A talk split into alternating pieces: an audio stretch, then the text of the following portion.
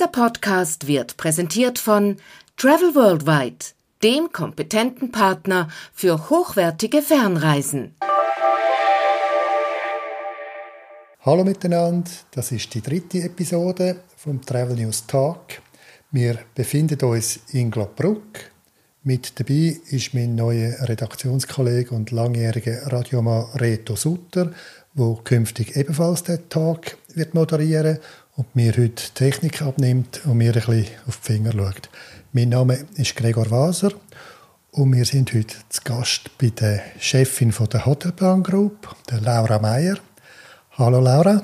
Hallo Gregi, schön sind ihr da. Wunderbar, da zu sein. Wir haben natürlich uns in diesen Tagen oder vor allem seit gestern damit beschäftigt, dass euer Mitbewerber jetzt auch eine, äh, ja, eine junge Chefin hat. Stefanie Schulze zur Wies. Niemand kennt sie. Kennst sie du? Hey, ich kenne sie. Tatsächlich. Sehr gut. Wie, wie kam das? Ja, das ist ein Teil von meinem Netzwerk äh, in der Touristik in Deutschland, genau. Und kannst du etwas zu ihr sagen, wer sie ist? Die Schweiz kennt sie wirklich noch. Ja, ich denke, der Sivi ist bekannt. Ähm, was ich vielleicht kann dazu sagen kann, sie ist eine sehr nette Person, ganz eine offene wenn ich sie kennengelernt habe. Ich habe ihr darum natürlich gestern auch gerade angerufen und ihr gratuliert. Und ich wünsche ihr jetzt schon einen guten Start. Wunderbar, freut uns zu hören, dass ihr euch da schon kennt. Beim Travel News Tag reden wir auch über Lieblingsziele, wo unsere Gäste regelmäßig reisen. Ja, wie sieht das bei dir aus? Wo bist du früher gewesen und wo, was sind heute so deine Lieblingsziele? Ähm, hey, meine Lieblingsziele sind wirklich auf der ganzen Welt verteilt und ich gehe einfach auch unglaublich gerne neue Sachen kennenlernen. Dann gibt es Orte, wo man einfach auch immer wieder zurück will. Ähm, ein so ein Ort ist für mich Südostasien. Ich habe dort geschafft, ich habe dort studiert, ich habe dort schon häufig äh, bin ich auch umeinander gereist. Das ist so eine Sehnsuchtsdestination. Und äh, ein anderer Ort, wo ich effektiv vor Hotelbrand das letzte Mal als Kind war, ist Kreta in Griechenland. Und da habe ich dann zuerst äh, nach Amtsantritt bin ich dort gewesen und jetzt beruflich und letztes Jahr effektiv auch mit der Familie zwei Wochen umeinander reisen. Aber wie war das gewesen, in der ersten Reise, die du auf Kreta gemacht hast? Was hat dir dort so gefallen? Ja, ich meine, das ist jetzt ähm, ein Weile her. Ähm, und dort war natürlich Kreta noch mal ein bisschen weniger touristisch. Gewesen. Ich mag mich äh, erinnern auch wirklich an ein sehr rurales äh, Kreta mit Hirten und Hirtinnen und, und Schaf, sehr gastfreudige Menschen. Ich bin unterwegs mit meiner Mutter und meinen zwei Schwestern. Äh, wir haben eine Rundreise gemacht im Auto und und wirklich die, unsere beste Idee war, am ersten Ort in Heraklion eine Katze zu kaufen.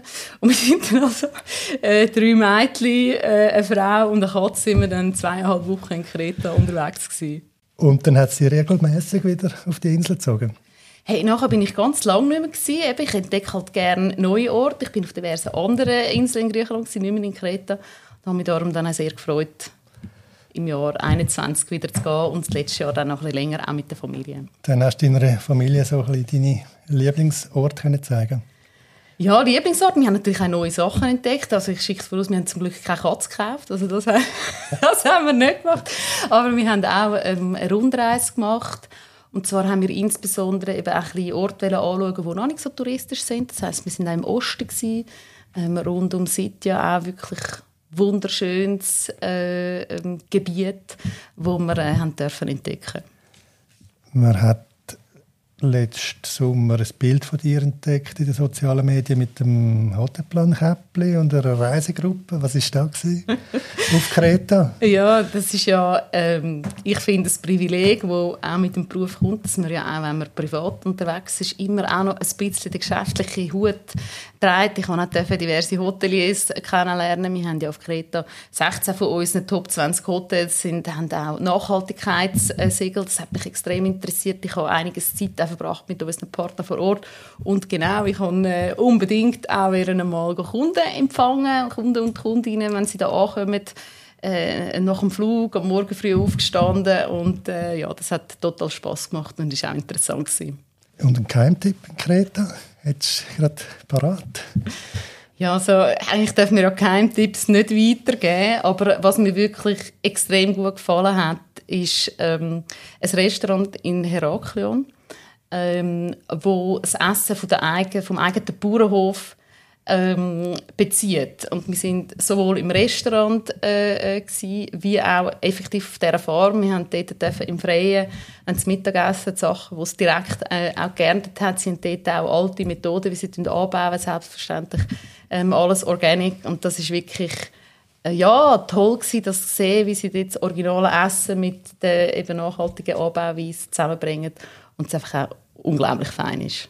Jetzt habe ich nicht gesagt, wie es heisst. Wie heisst es? Nein, es Pesgesi heisst es.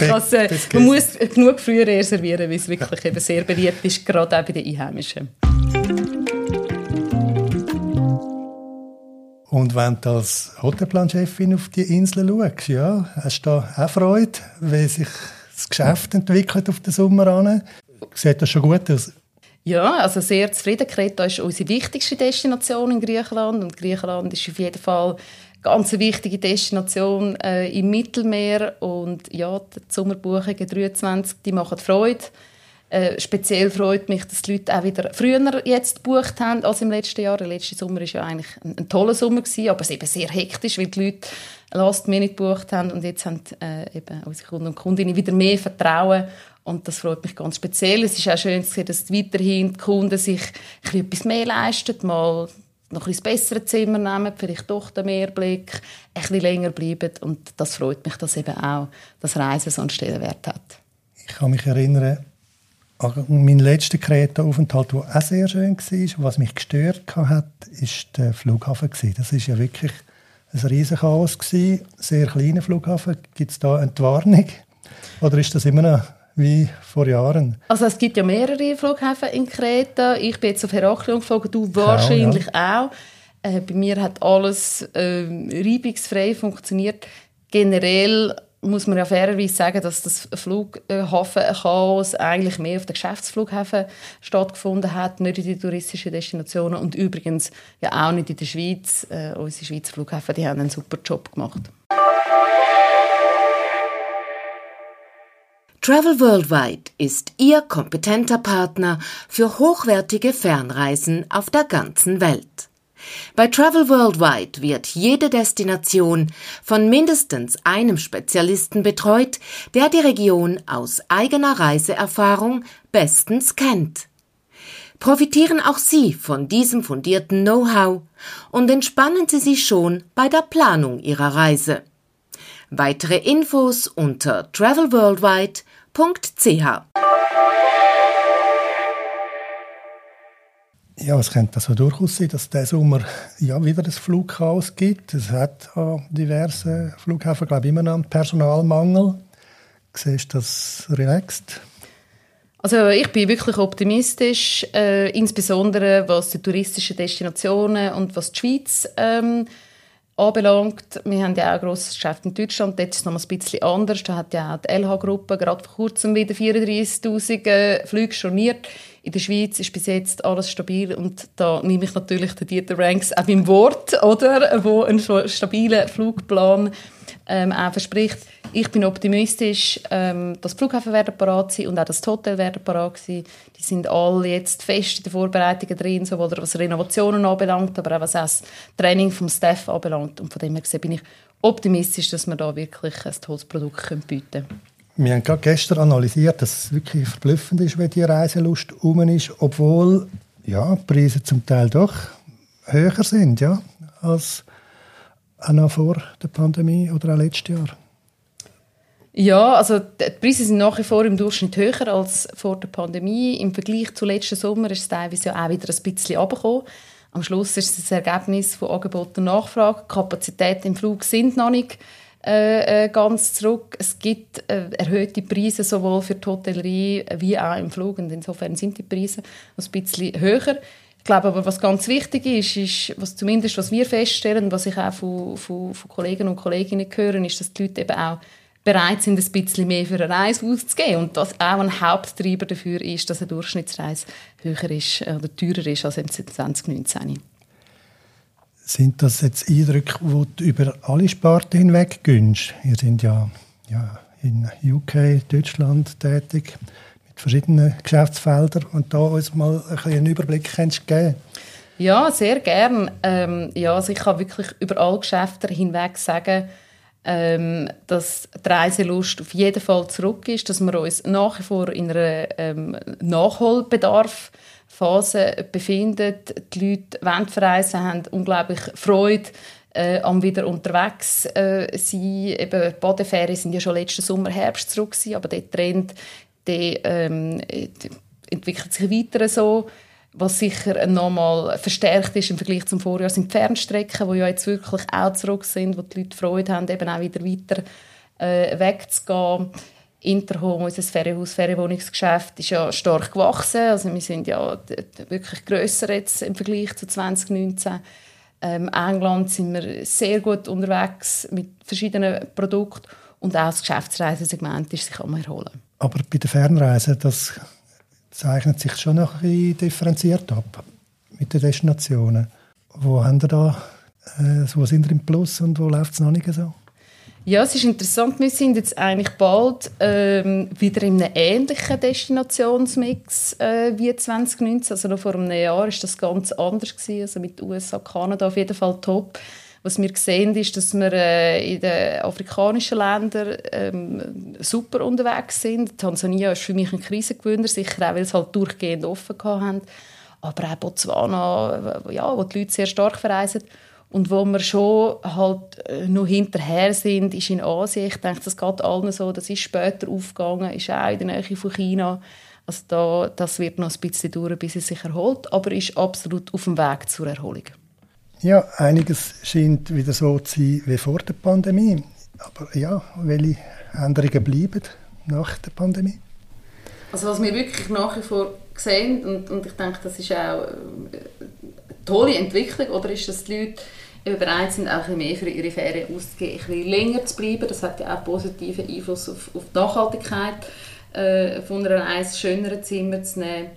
Ähm, ja, also das ist für mich etwas, wo, wo mich extrem freut. Ähm, dann haben wir ja schon gesehen, dass auch während der Pandemie die Digitalisierung nochmal einen Gump gemacht hat, gerade auch in der Destination mit automatischem Check-in, mit Reservationen über die App etc. Das bleibt sicher auch und auch das, denke ich, ist eigentlich äh, eine positive Entwicklung. Ähm, wir haben Nachhaltigkeit als Thema, das auf jeden Fall das bleibt, das wird uns weiter ähm, beschäftigen. Das sehen wir auch. Wir haben eine Zugreise lanciert, die, die wachsen. Erdbundene Ziele sind wichtig. Das sehen wir mit der Interhome, wie eben dort, sich das Ferienhausgeschäft enorm ähm, äh, gut entwickelt und das Interesse, also Themen wie Klimabeiträge und Sustainable Aviation Fuel. Und, und der letzte Punkt, wo wir wirklich weiterhin beobachten, ist, ist die Art, wie die Leute buchen.